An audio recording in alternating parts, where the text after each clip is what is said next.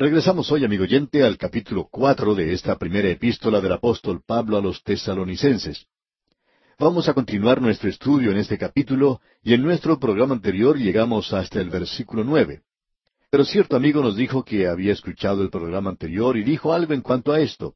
Él es un buen amigo, alguien que tiene un verdadero discernimiento espiritual, y él dijo, ustedes no clarificaron esa palabra santificación, porque ustedes aparentemente dependen de que la gente haya escuchado ya la explicación que dieron en cuanto a la epístola a los romanos. Y amigo oyente, eso es exactamente lo que hicimos. Reconocemos que hay muchos de ustedes que han comenzado a escucharnos recientemente, ya que opinamos que nuestra audiencia ha crecido mucho desde que estudiamos la epístola a los romanos. Por tanto, queremos regresar otra vez a esa palabra santificación que encontramos en el versículo tres y vamos a tratar de aclarar un poco esta palabra. Mencionamos en nuestro programa anterior que existe aquello que se conoce como la santificación por posición. Eso quiere decir que Cristo ha sido hecho santificación para nosotros y que nosotros somos aceptos en el amado, y que no seremos nunca más salvos en el momento de recibir a Cristo que de aquí a un millón de años porque somos aceptos en Él. No hemos sido aceptados por lo que somos, y por tanto, la santificación quiere decir la perfección en cuanto a posición se refiere. Pero también existe una santificación que es algo práctico. No es en cuanto a la posición, sino en cuanto a la práctica. Y eso es algo en lo cual usted y yo estamos trabajando aquí en esta tierra. Deberíamos decir que es el Espíritu Santo que está obrando esto en nosotros hoy, porque usted y yo no podemos hacer nada en cuanto a la perfección.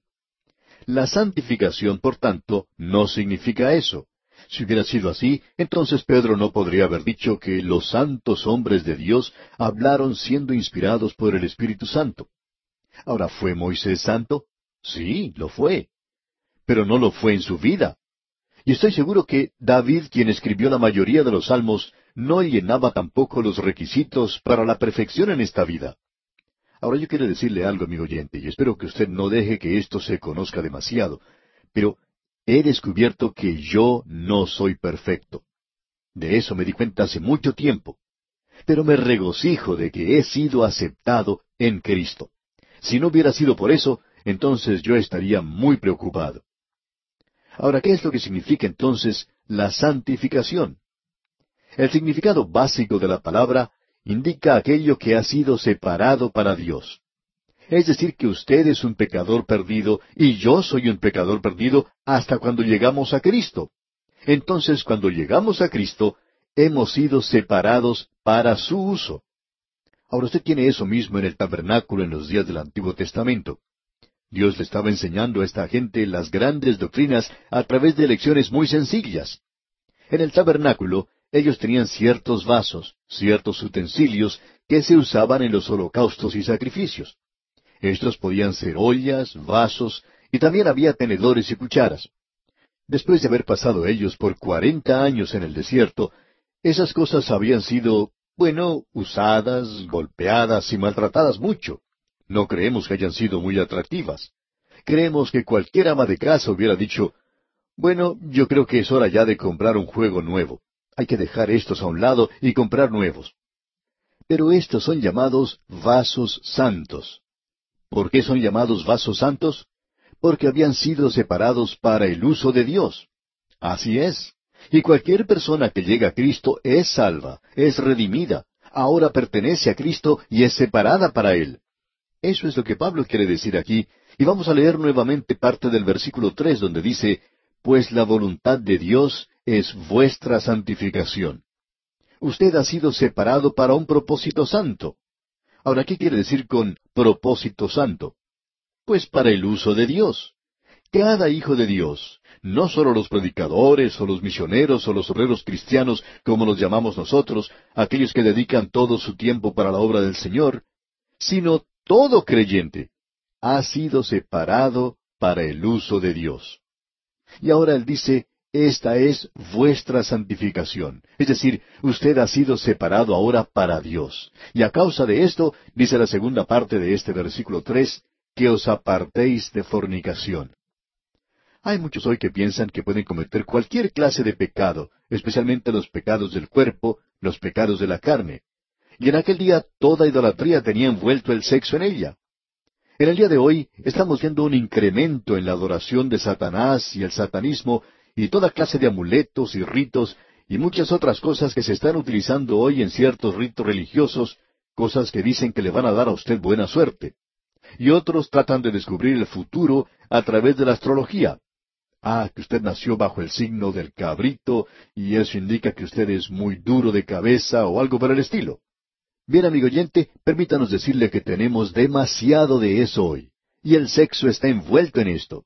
Y desafortunadamente, hoy, de vez en cuando, demasiado frecuente, digamos de paso, uno escucha de algún obrero cristiano que se ha mezclado en algo de esto y es culpable de algún pecado de sexo.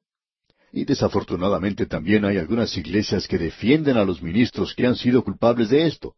Y como resultado, uno se pregunta qué clase de vida están viviendo los miembros de esa iglesia para defender algo así.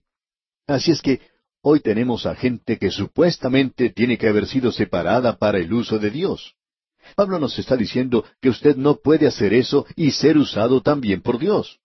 Usted no puede ser un predicador, usted no puede ser un cantante, usted no puede ser un maestro de la escuela dominical, usted no puede ocupar algún cargo en la iglesia, Usted no puede ser un obrero hoy. No interesa quién sea usted. Usted, amigo oyente, arruinará la obra de Dios si hace esas cosas cuando usted ha sido separado para el servicio de Dios.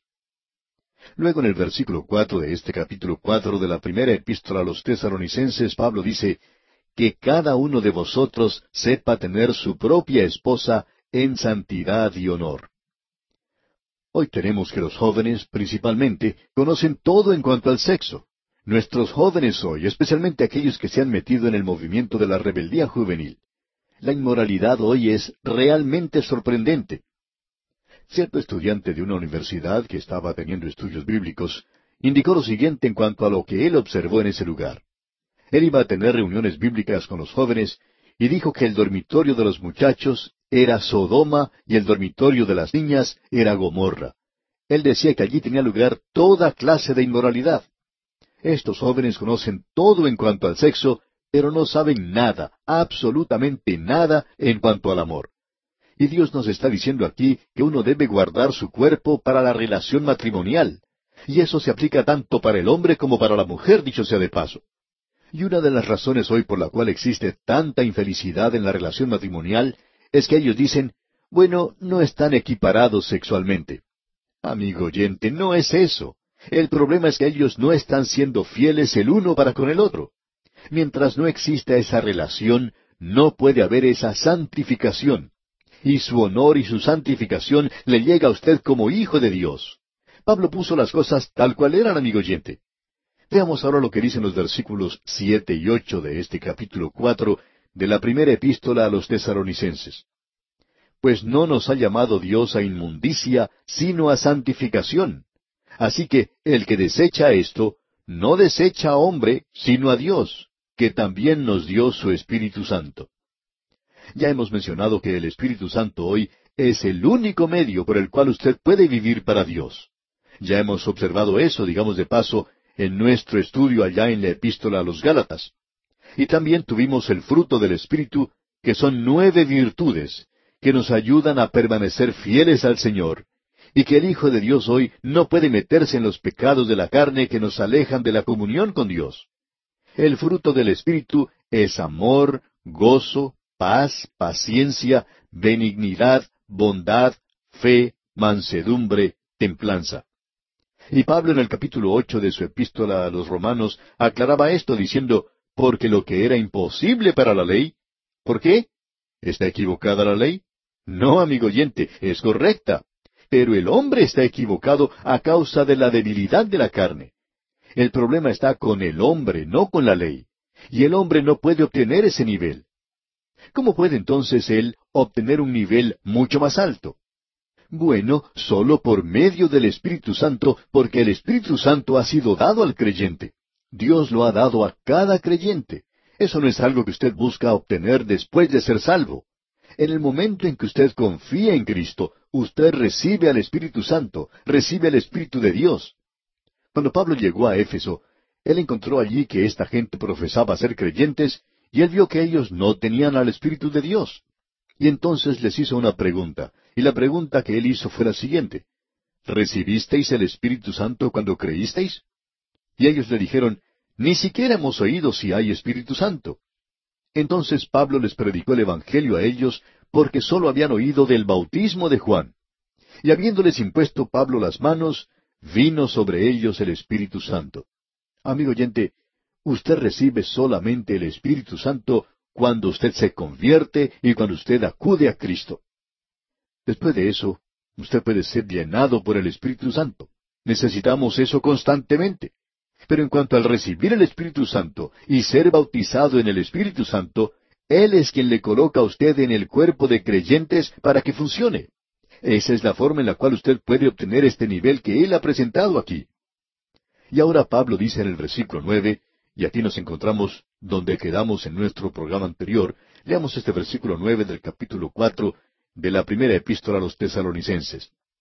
Pero acerca del amor fraternal, no tenéis necesidad de que os escriba, porque vosotros mismos habéis aprendido de Dios que os améis unos a otros. Para mí esta es una declaración sorprendente. El amor es el tema de estos dos versículos que tenemos ante nosotros, los versículos nueve y diez. Un creyente tiene que tener amor por los hermanos, y esto es provisto sobrenaturalmente. Usted recuerda nuevamente que el fruto del Espíritu es amor. Y eso no es algo teórico nada más. No es un término abstracto, aun cuando parezca serlo. Y creemos que hay gente que lo trata de esa forma. Tal vez ya hemos mencionado la historia de ese contratista que tenía la reputación de amar a los niños. Él era un creyente y enseñaba una clase de la escuela dominical de niños y niñas, y estaban todos juntos. Y él tenía la reputación de querer mucho a los niños. Pues bien, cierto día él tuvo que hacer una acera o un andén de concreto junto al camino. Él tuvo que dejar su trabajo cuando el concreto, el cemento, aún estaba fresco. Cuando regresó al día siguiente, descubrió las pisadas de pequeños niños en el concreto que él había dejado.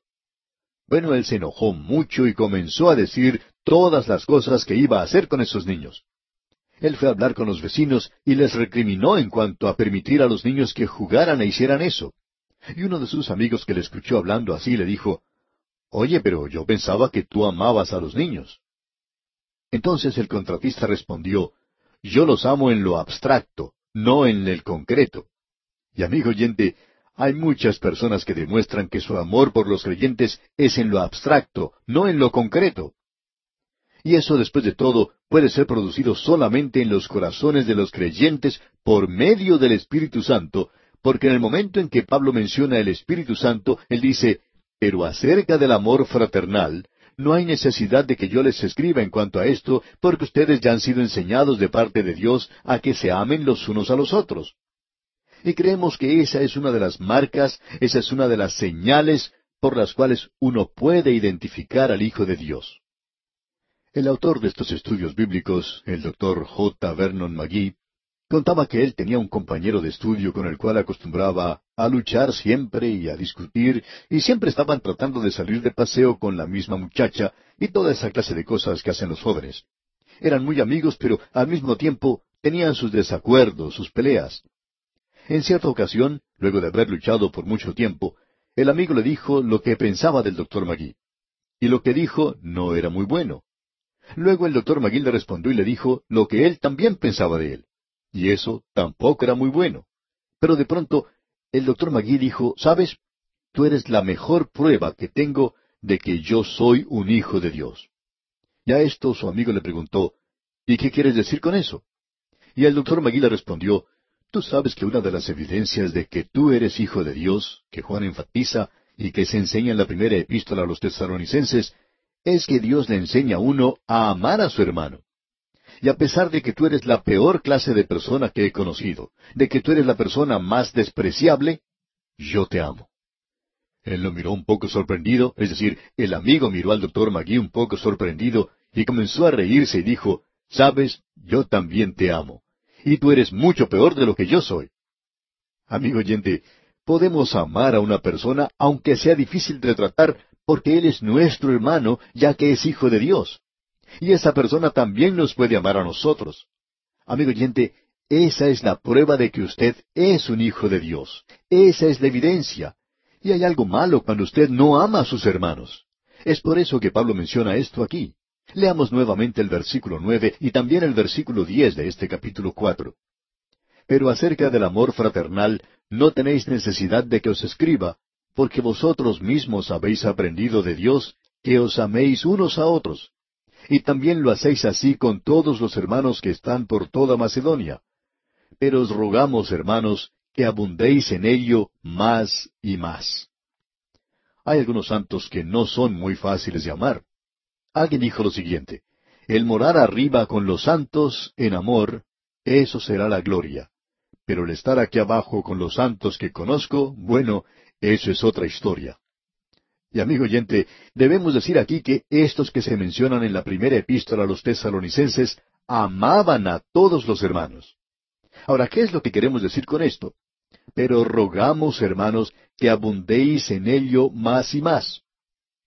Evidentemente, su amor no había llegado al punto óptimo de la vida. Ellos no habían podido alcanzar la cima todavía. El amor de ellos podría trastabillar un poco. Y amigo oyente, a veces a causa de nuestras propias personalidades tenemos conflicto con nuestros hermanos. Quizá no sería bueno el que tratáramos de abrazar a esa persona y caminar juntos demasiado tiempo. Pero eso no quiere decir que usted le odie. Usted aún puede amarle como hijo de Dios. Y amigo oyente, esa es una verdadera prueba hoy.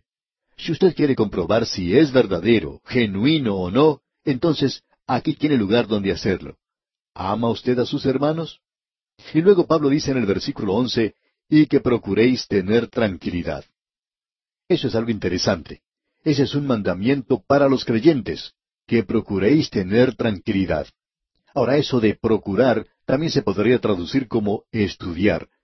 Tenemos toda clase de escuelas y colegios para enseñarle a la gente a hablar hoy. Cada colegio tiene su clase para enseñar a hablar en público. Y nos hubiera gustado que hubiera alguna clase donde se le enseñara a la gente a estar tranquilos. Hay muchos santos hoy que necesitan un curso para aprender a estar tranquilos. Es como esa señora que fue a una reunión de lenguas en cierta ocasión, y uno de los líderes pensó que ella estaba interesada. Se dirigió a ella y le dijo, Señora, ¿le gustaría a usted hablar en lenguas? A lo cual ella respondió, No, lo que me gustaría es perder unos diez metros de la que yo tengo ahora. Amigo oyente, necesitamos procurar tener tranquilidad. Y ese es un mandamiento, digamos de paso. Y el versículo once continúa diciendo, y ocuparos en vuestros negocios. Eso es algo bueno.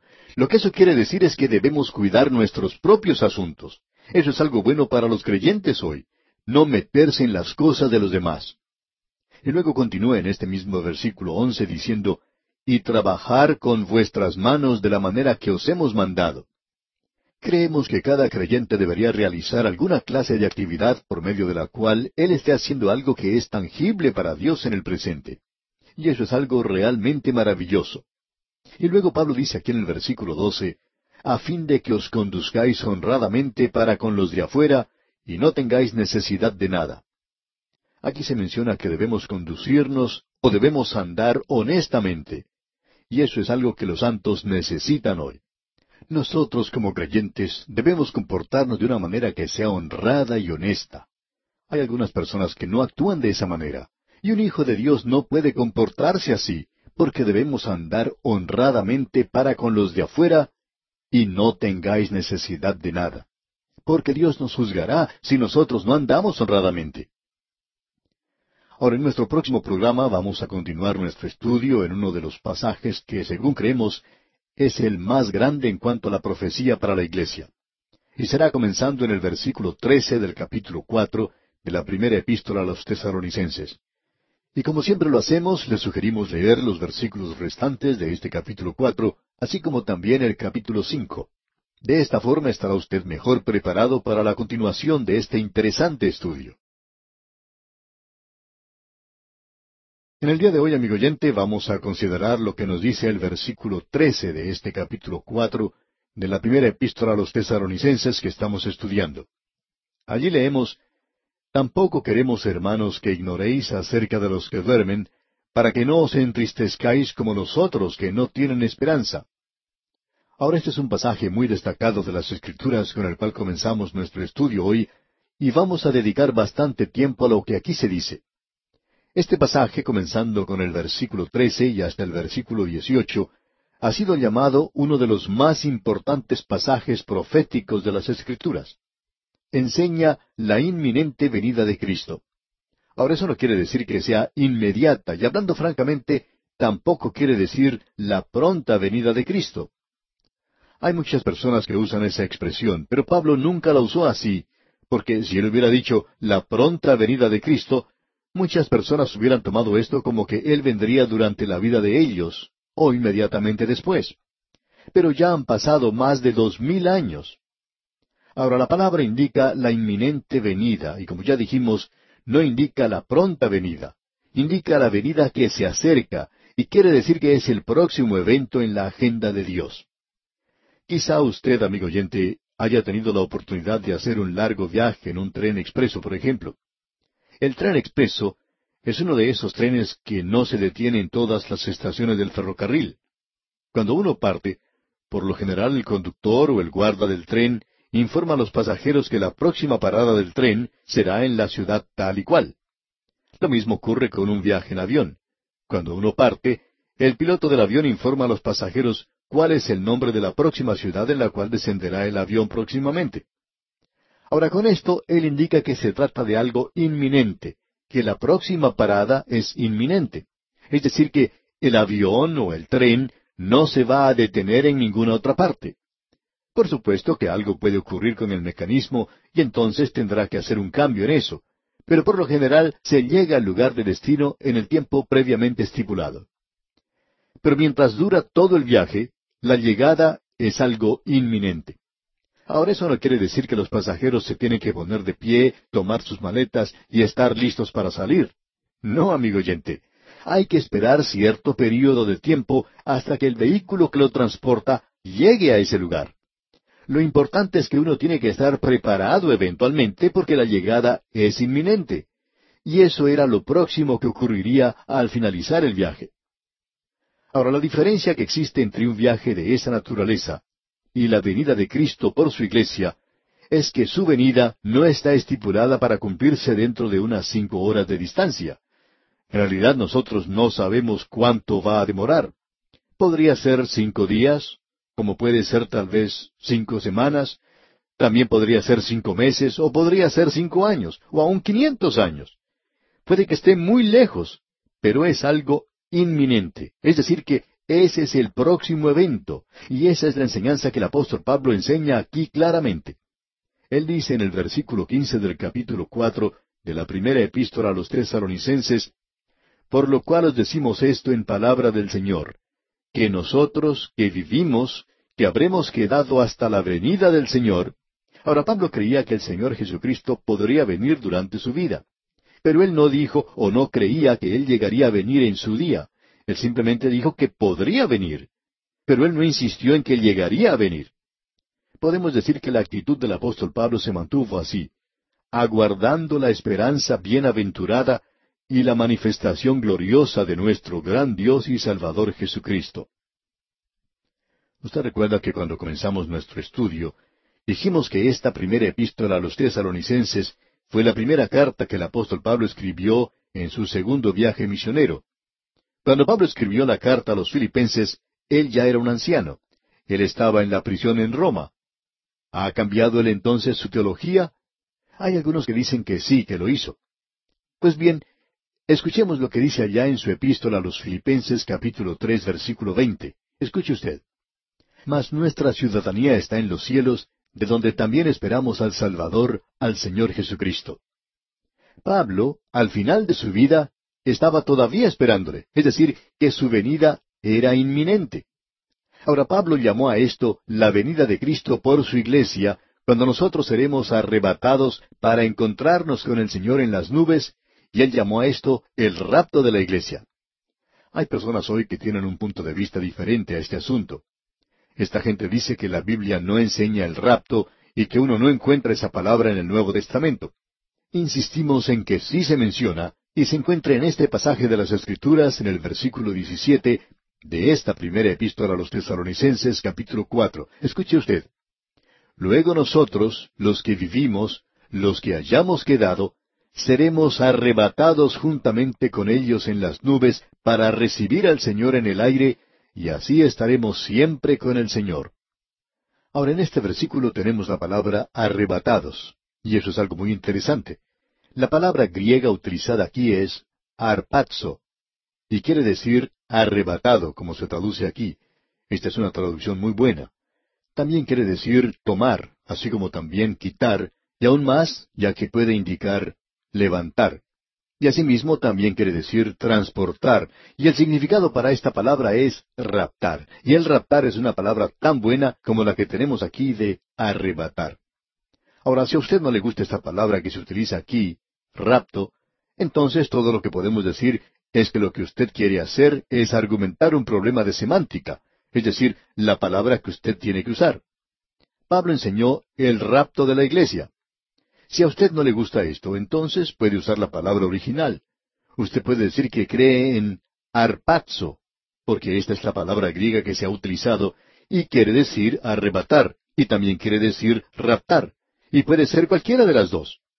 Y aquí nosotros, amigo oyente, no estamos interesados en argumentar en cuanto a este problema de semántica con los hermanos que piensan así. Aquí estamos hablando ahora de la escatología, acerca del rapto de la iglesia que puede tener lugar en cualquier momento, y que este es el próximo suceso en el programa de Dios. Permítanos ahora hacer una declaración que puede ser sorprendente en cuanto a este pasaje de las Sagradas Escrituras. En general, la primera consideración aquí no es el rapto. La pregunta exacta es, ¿qué podemos decir acerca de los creyentes que murieron antes del rapto? Es necesario que comprendamos y entendamos bien los antecedentes aquí, y queremos revisar un poco y mencionar esto nuevamente, porque puede haber personas escuchando hoy que no nos han escuchado cuando explicamos esto anteriormente. Pablo fue a Tesalónica en su segundo viaje misionero. Él estuvo allí por tres días de reposo y discutió con ellos, declarando y exponiendo por medio de las Escrituras. Eso es lo que el doctor Lucas nos dice allá en los Hechos de los Apóstoles, capítulo 17, versículo 2. Esto indica que él estuvo allí menos de un mes. Pablo llegó a esa ciudad y en el transcurso de un mes, debemos darle a él ese tiempo, él realizó una tarea de Hércules. Para comenzar, él realizó la obra misionera. Él predicó el Evangelio, hubo convertidos y estableció una iglesia. Él era organizado. Y luego él enseñó a estos nuevos creyentes grandes verdades de la fe cristiana. Y lo interesante de notar es que él enseñó en cuanto al arrebatamiento de la iglesia. Cuando yo era más joven no se decía mucho en cuanto a la profecía. Y hablando honradamente, creo que los predicadores de aquel entonces no sabían mucho en cuanto a este punto, y ellos presentaban como excusa que uno no debía predicar en cuanto a esto, esta es una verdad muy profunda y debe darse solamente a los santos ya maduros. Eso no debe presentarse a los creyentes nuevos.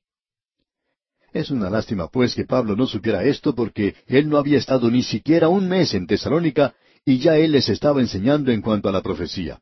Más aún, cuando lleguemos a ver lo que dice la segunda epístola, vamos a ver allí que él habló con ellos en cuanto a la gran tribulación. Él les habló acerca del hombre de pecado, el anticristo que vendría. Amigo oyente, el apóstol Pablo cubrió toda la gama de profecías para los creyentes de Tesalónica. Y es una insensatez el decir que esto no debe presentarse a los creyentes nuevos. Se debe presentar a ellos, y Pablo nos está demostrando eso aquí.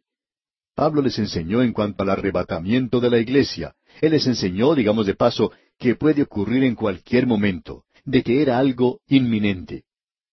Y luego Pablo partió de Tesalónica. Él se fue a Berea. Decimos que él se fue cuando en realidad él fue expulsado de la ciudad. Pero él se dirigió a Berea y dijo que los judíos en ese lugar eran más nobles que los que estaban en Tesalónica. Él estableció allí una iglesia, y no sabemos cuánto tiempo se detuvo en ese lugar. Luego él se embarcó y se dirigió a Atenas. Él no viajó en un avión a reacción como lo hacemos hoy en día. Los barcos de entonces eran veleros, ellos no viajaban muy rápido en aquellos días. Pablo llegó pues a Atenas, y allí pasó también algún tiempo. No sabemos en realidad cuánto tiempo.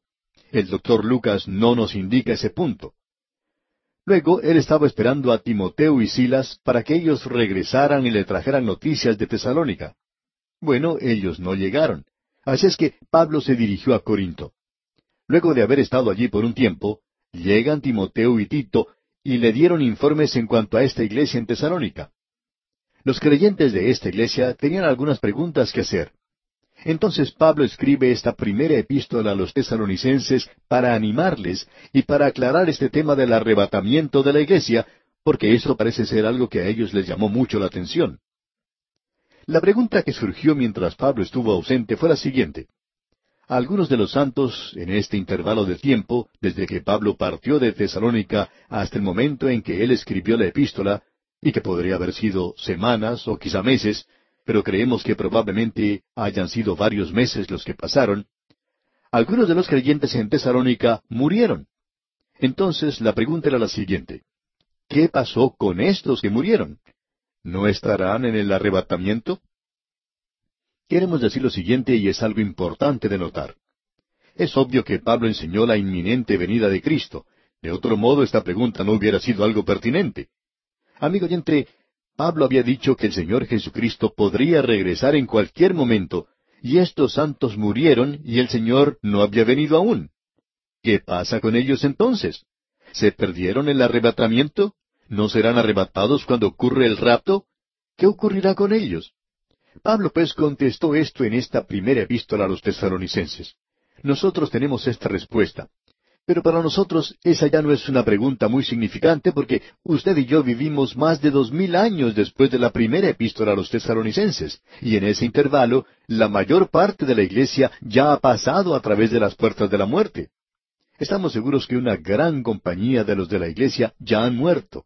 Ellos ya han pasado a través de la muerte, y Pablo nos ha dado la respuesta, y nosotros vamos a saber más adelante el lugar que los muertos tendrán durante el arrebatamiento de la iglesia.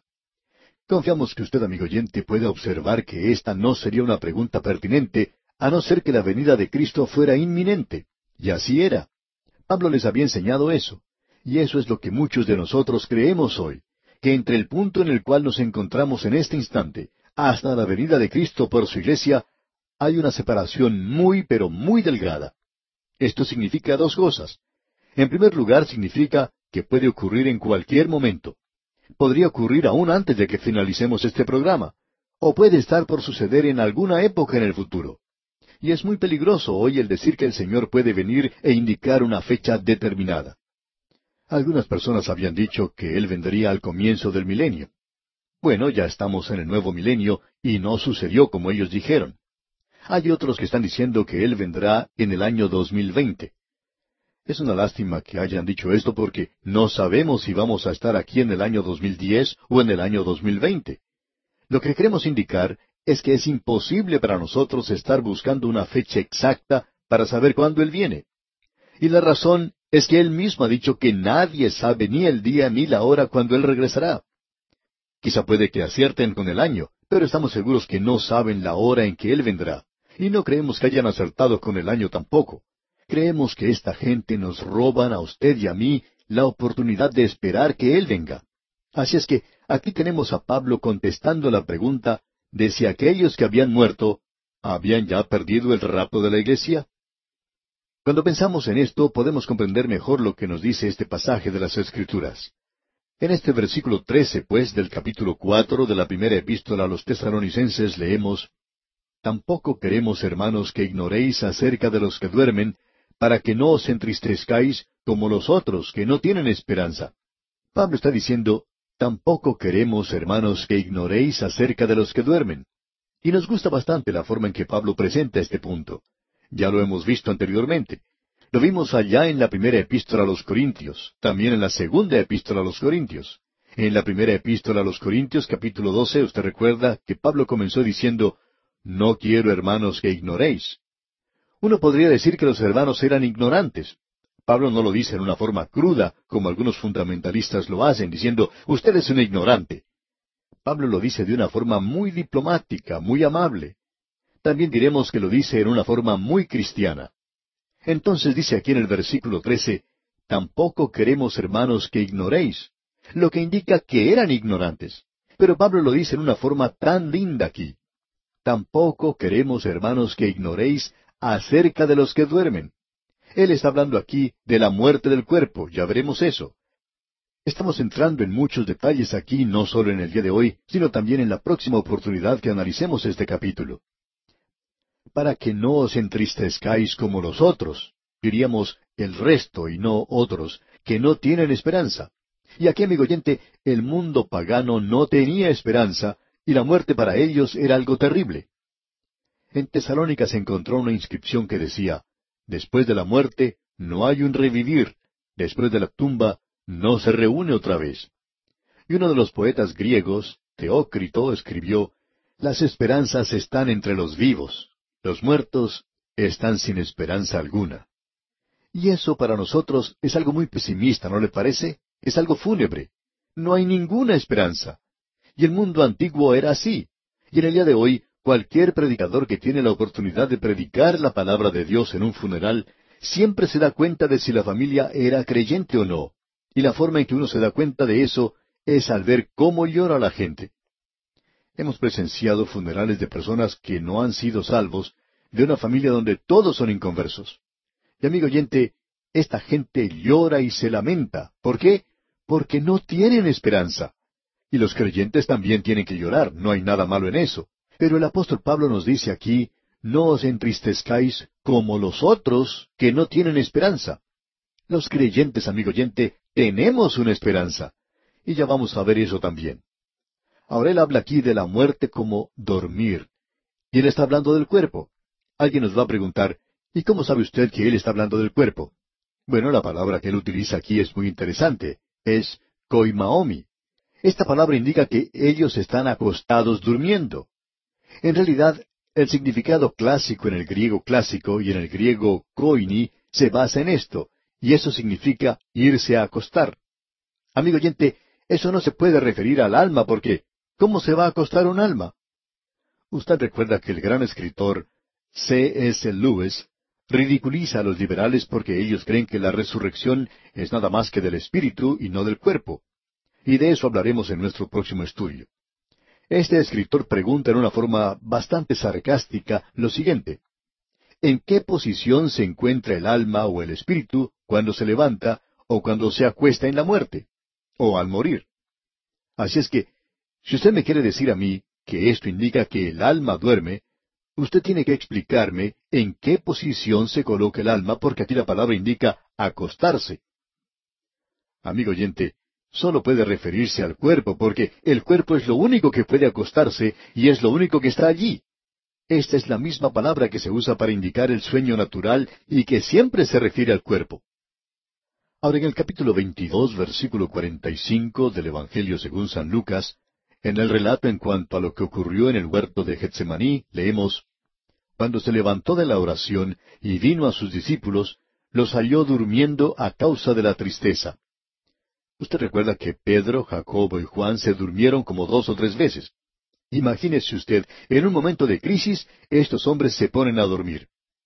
Y luego allá en el libro de los Hechos, capítulo 12, versículo 6 dice, Y cuando Herodes le iba a sacar, aquella misma noche estaba Pedro durmiendo entre dos soldados, sujeto con dos cadenas, y los guardas delante de la puerta custodiaban la cárcel.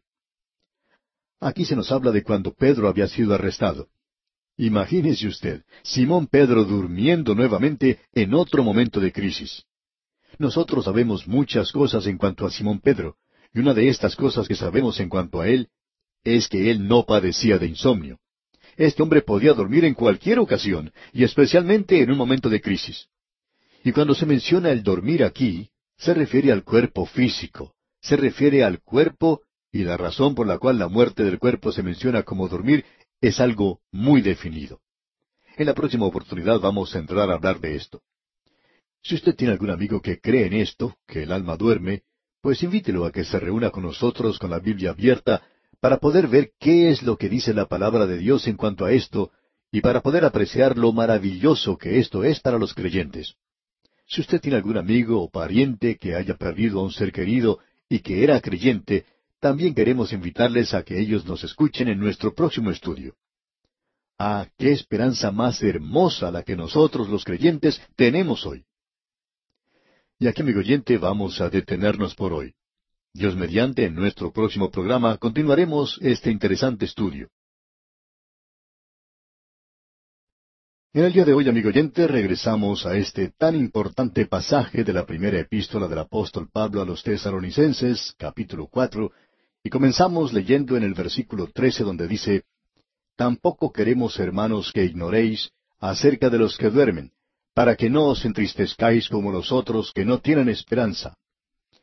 Los otros que se mencionan aquí, por supuesto, son aquellos que no son salvos, los paganos de aquel día que se encontraban en la ciudad de Tesalónica y en el mundo. No tenían esperanza. Y esa falta de esperanza de aquellos que no tienen a Cristo, creemos que es muy evidente en el momento de la muerte. Por cierto que se ve mucha diferencia en aquellos familiares presentes. Y Pablo nos está presentando de una forma muy clara que cuando él dice durmiendo, él se está refiriendo al cuerpo, nunca al alma o al espíritu del hombre, porque el espíritu del hombre no muere, amigo oyente. Y vamos a poder ver esto al avanzar en nuestro estudio de esta sección ante nosotros. Quisiéramos que usted note la razón por la cual se identifica como dormir la muerte del cuerpo.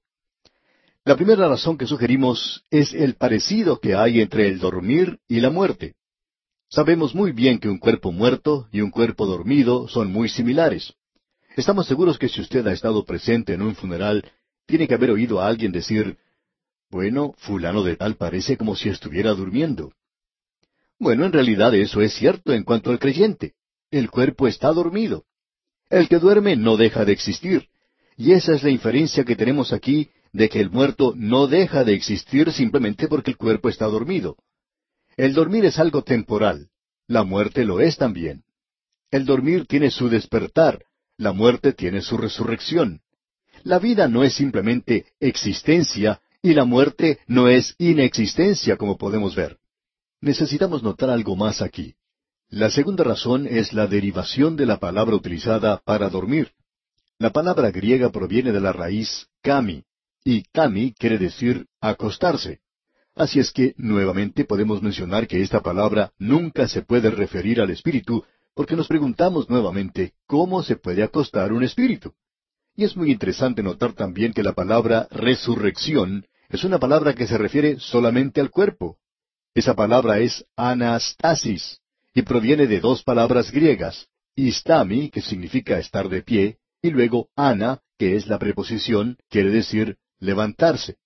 Ahora es solo el cuerpo el que puede levantarse en la resurrección. Hay algunos que tienen la idea de que en la Biblia se habla de una resurrección espiritual. Pero no hay tal cosa, amigo oyente. El espíritu o el alma no muere, y el espíritu o el alma no son levantados y resucitados porque no mueren. Vamos a ver que sólo el cuerpo puede acostarse, digamos, en la muerte, y sólo el cuerpo puede levantarse en la resurrección. Eso es muy obvio. Pablo podía decir, ausentes del cuerpo, era estar presentes con el Señor. Y nuevamente tenemos que se usa en las Escrituras esta idea de que el Espíritu regresa a Dios quien lo dio. Aún en el Antiguo Testamento se enseña eso. En Eclesiastés capítulo 12, versículo 7 dice, Y el polvo vuelva a la tierra como era, y el Espíritu vuelva a Dios que lo dio. Nuestro cuerpo es el polvo, y Dios le dice al hombre, Polvo eres y al polvo volverás. ¿De qué está hablando él aquí? ¿Del alma o del Espíritu? De ninguno de los dos. Es el cuerpo el que fue tomado del polvo, y luego Dios le dio el aliento de la vida o el espíritu como podemos apreciar. Y el polvo vuelva a la tierra como era, y el espíritu vuelva a Dios que lo dio. Esto es lo que leemos allá en Eclesiastés capítulo 12 versículo 7. Así es que aquí estamos hablando acerca del cuerpo y solamente del cuerpo. Ahora hay otro pasaje que nos habla de la muerte y creemos que sería conveniente que observemos lo que nos dice. Nos estamos refiriendo al capítulo cinco de la segunda epístola a los Corintios. Permítanos leer aquí algunos versículos que pueden corroborarnos que estamos hablando aquí en cuanto al cuerpo.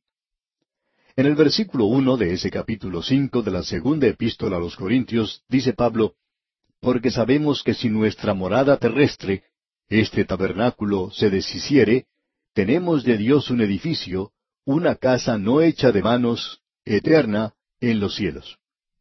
Ahora la palabra utilizada aquí para tabernáculo es scanea y quiere decir tienda. Estos cuerpos en los que usted y yo habitamos, amigo oyente, en este día, son nada más que tiendas. Aquí no nos estamos refiriendo a la casa en la cual usted vive. Usted puede tener una residencia que cueste mucho, pero mucho dinero. Pero amigo oyente, usted vive nada más que en una tienda. Este cuerpo, y allí es donde realmente usted vive. No hay tal cosa como alguna gente que vive en los barrios bajos y otros que viven en otras partes. Dios nos colocó a todos en una tienda aquí en este mundo. Se nos ha dicho que si uno toma este cuerpo y separa las diferentes sustancias químicas que lo componen, uno podría venderlas, aun con la inflación presente, por un poco menos de cuatro dólares. Ahora su casa puede haber costado muchísimo dinero, como hemos dicho, pero amigo oyente, usted está viviendo en una tiendita que cuesta menos de cuatro dólares y que puede ser derribado en cualquier momento. Y si usted no cree esto, pues puede salir a la calle y pararse delante de un automóvil y, amigo oyente, usted va a tener que doblar esa tienda y calladamente desaparecer. Eso es lo que le va a suceder. Es un cuerpo muy frágil en el cual vivimos nosotros aquí. Ahora, en el versículo dos de este capítulo cinco de la segunda epístola a los Corintios, Pablo dice, Y por esto también gemimos, deseando ser revestidos de aquella nuestra habitación celestial. Pablo está diciendo, por esto también gemimos en nuestros cuerpos. Y nuevamente dice en el versículo cuatro, porque asimismo los que estamos en este tabernáculo gemimos con angustia. Gemimos en estas tiendas nuestras. ¿Ha llegado ya a descubrir esto, amigo oyente? En cierta ocasión, un ancianito estaba esperando el transporte público, y este hombre tenía que haber tenido por lo menos unos ochenta años. Tenía el cabello canoso, un andar trastabillante, y estaba echando maldiciones por todas partes. Un predicador que estaba a su lado le dijo, Mi amigo, usted no va a estar aquí en este mundo por mucho tiempo más. Usted va a tener que rendir cuentas ante Dios.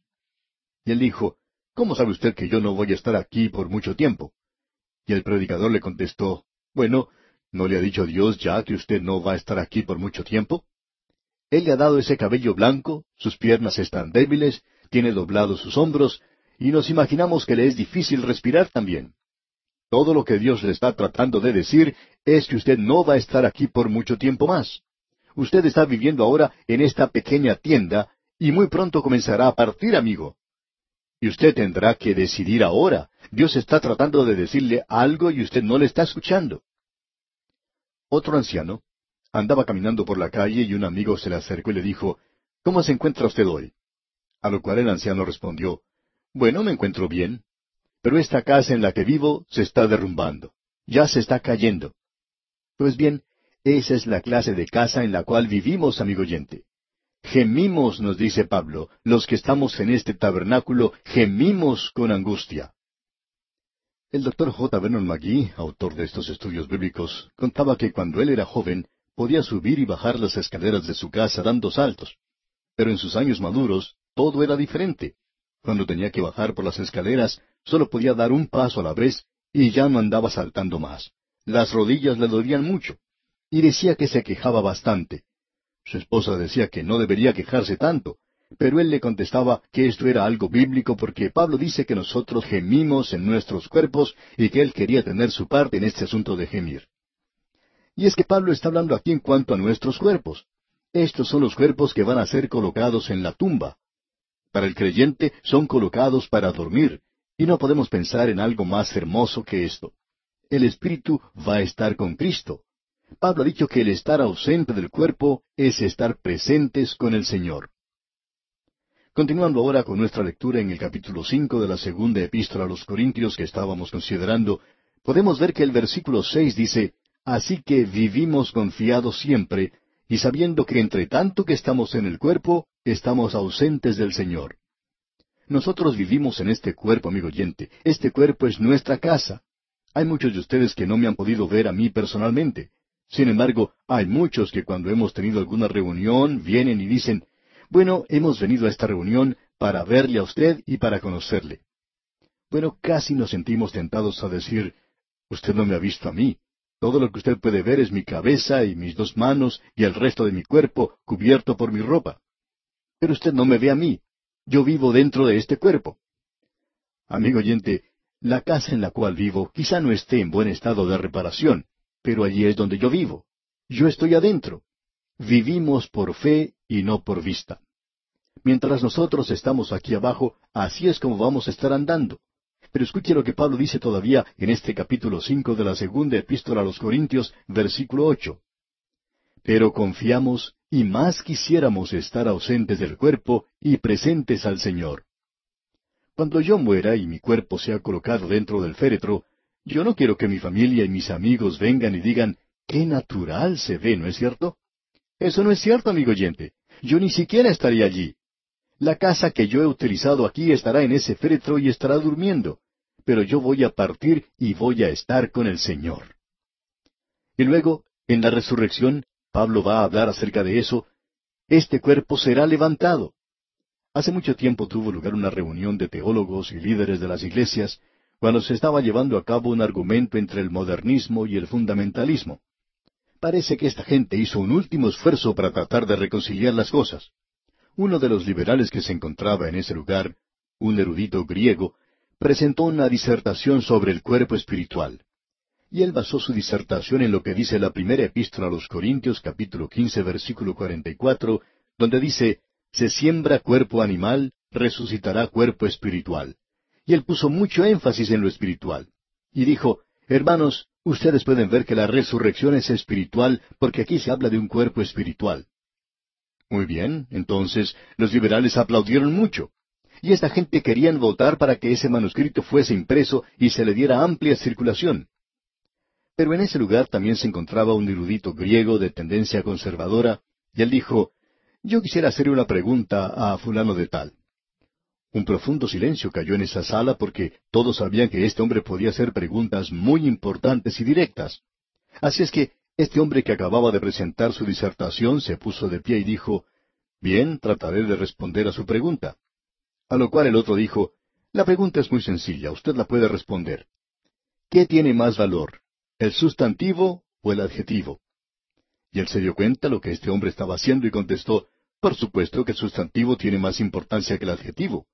A lo cual el otro hombre le dijo, Bueno, me sorprende y me disgusta que usted, una persona tan versada en el idioma griego, le haya dado más énfasis al adjetivo que al sustantivo usted ha presentado una interpretación equivocada a lo que Pablo intentó decir. Pablo dice, se siembra cuerpo natural. Y cuerpo es el sustantivo, natural es el adjetivo. Y resucitará cuerpo espiritual. Y continúa diciendo, lo único que es transportado en la resurrección es el cuerpo. Eso fue lo que fue cambiado, pero todavía era un cuerpo. Pero ahora es un cuerpo espiritual, y el énfasis se da al cuerpo y no a lo espiritual. ¿Sabe una cosa, amigo oyente? Nunca llegaron a imprimir el manuscrito que había leído este otro hombre. Si uno analiza esto, se da cuenta que era algo ridículo, porque es el cuerpo el que es resucitado. Son los cuerpos los que duermen en el polvo de la tierra. Daniel usó esa expresión allá en Daniel capítulo 12 versículo 2 donde dice, y muchos de los que duermen en el polvo de la tierra serán despertados. Ya hemos visto lo que Salomón escribió en el libro de Eclesiastés, y él había dicho allí que el cuerpo regresaba al polvo. El polvo regresa al polvo, ese es el cuerpo. Pero el espíritu va a Dios, quien le había enviado. Los primeros creyentes adoptaron una palabra muy hermosa. Ellos usaban la palabra koi matarion. Esa es la palabra que se usa por cementerio, y allí nosotros utilizamos esta palabra. Pero ¿sabe lo que quería decir entonces? Era una casa de descanso para los extranjeros. Nosotros lo podemos llamar ahora posada. En aquellos días ellos tenían estas posadas, como la posada de Belén. Cada ciudad tenía un lugar como este, una casa de descanso para los extranjeros, y uno podía pasar la noche en un lugar así. Y los primeros creyentes llamaron a ese lugar cementerio, y eso era nada más que un lugar de descanso. En esto podemos incluir a los hoteles hoy. Ese es un lugar al cual uno va a pasar una noche. A la mañana siguiente uno se levanta y está listo para partir. Y lo hermoso de esto es que es un cuadro del lugar donde uno va a sepultar a los seres queridos. Usted no se pone a llorar cuando un amigo va a pasar una noche a un hotel, ¿verdad? Usted se regocija con él. Pues bien, el cuerpo del creyente ha sido colocado en un hotel, por decirlo así, por cierto tiempo. Pero un día el Señor regresa y ese cuerpo será resucitado, ha dicho Pablo. Bien, debemos regresar al pasaje que estamos considerando hoy, ya que es un pasaje realmente maravilloso de las Escrituras. En la primera parte del versículo catorce del capítulo cuatro de la primera epístola a los tesalonicenses dice, Porque si creemos que Jesús murió y resucitó, y quisiéramos que usted note aquí que Él no dijo que Jesús durmió.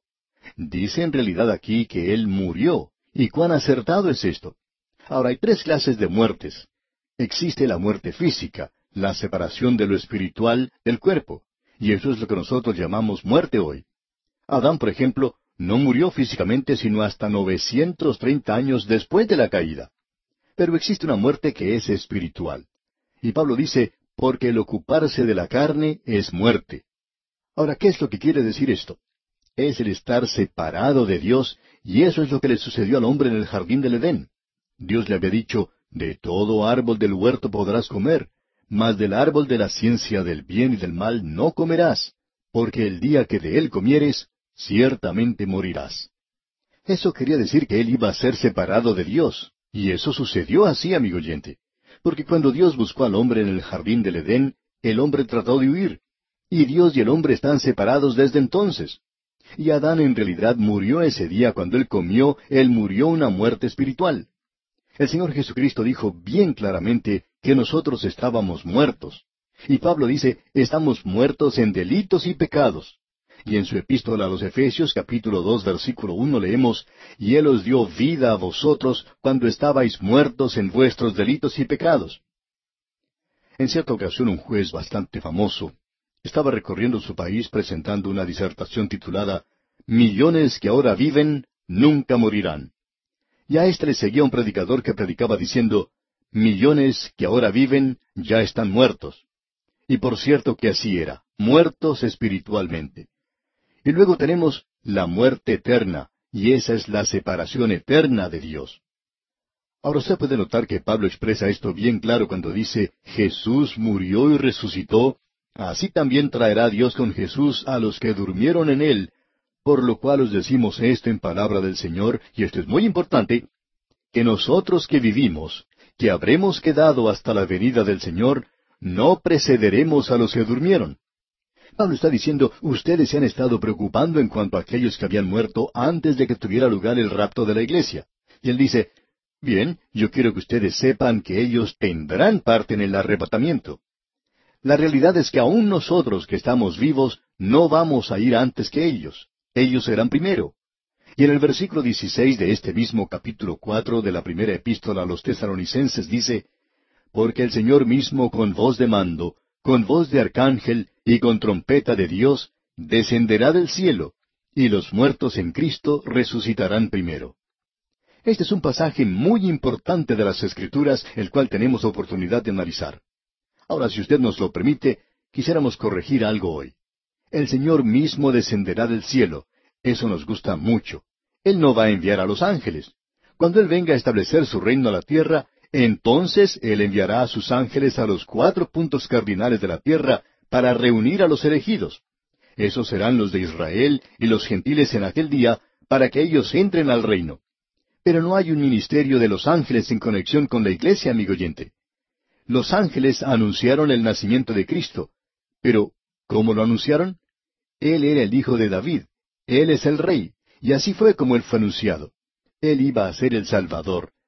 Pero lo importante del anuncio era que un rey os ha nacido. Los hombres magos querían saber dónde está el rey de los judíos que ha nacido.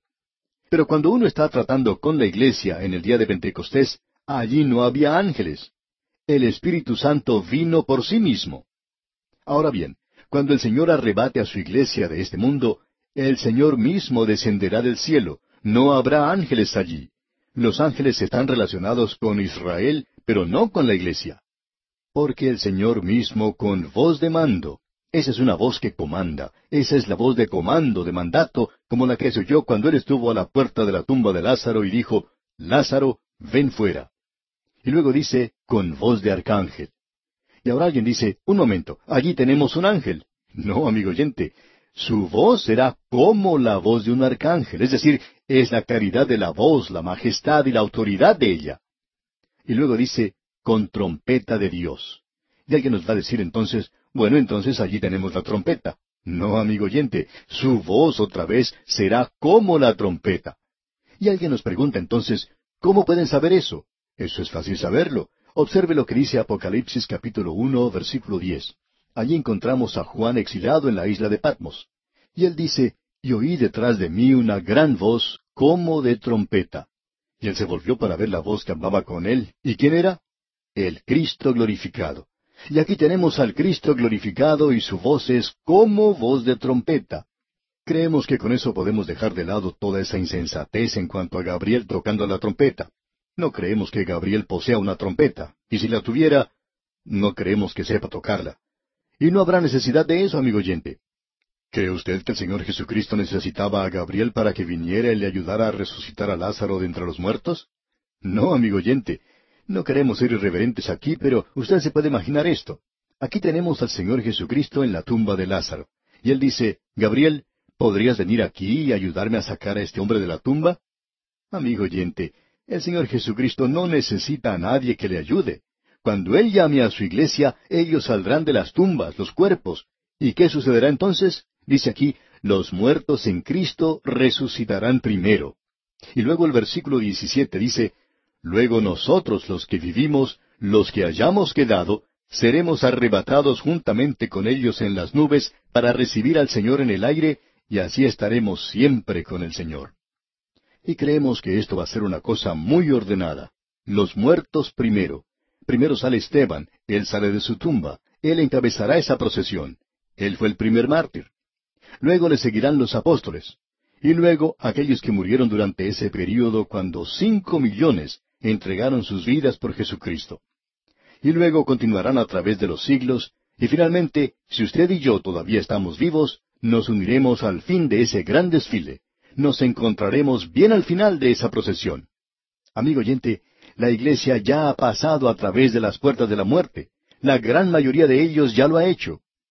Y luego dice, por tanto, aterrorizaos los unos a los otros con estas palabras. ¿Es eso lo que dice? No, por supuesto que no. Nuestra Biblia dice, por tanto, alentaos los unos a los otros con estas palabras. Esto es algo, amigo oyente, que debería alentarle a usted. Y cuán maravilloso y glorioso parece este consuelo que encontramos aquí.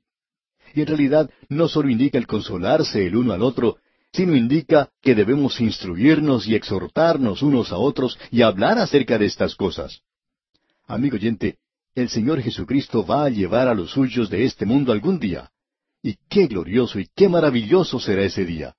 Y los cuerpos de los muertos serán levantados, y nosotros que estemos vivos, cualquiera que esté vivo entonces, seremos arrebatados juntamente con ellos en las nubes para recibir al Señor en el aire. Y así vamos a ir a estar con el Señor siempre. Y luego regresaremos con Él a esta tierra para reinar con Él en esa época. Y de eso hablará Pablo en la próxima epístola, pero aún nosotros no hemos finalizado con esta.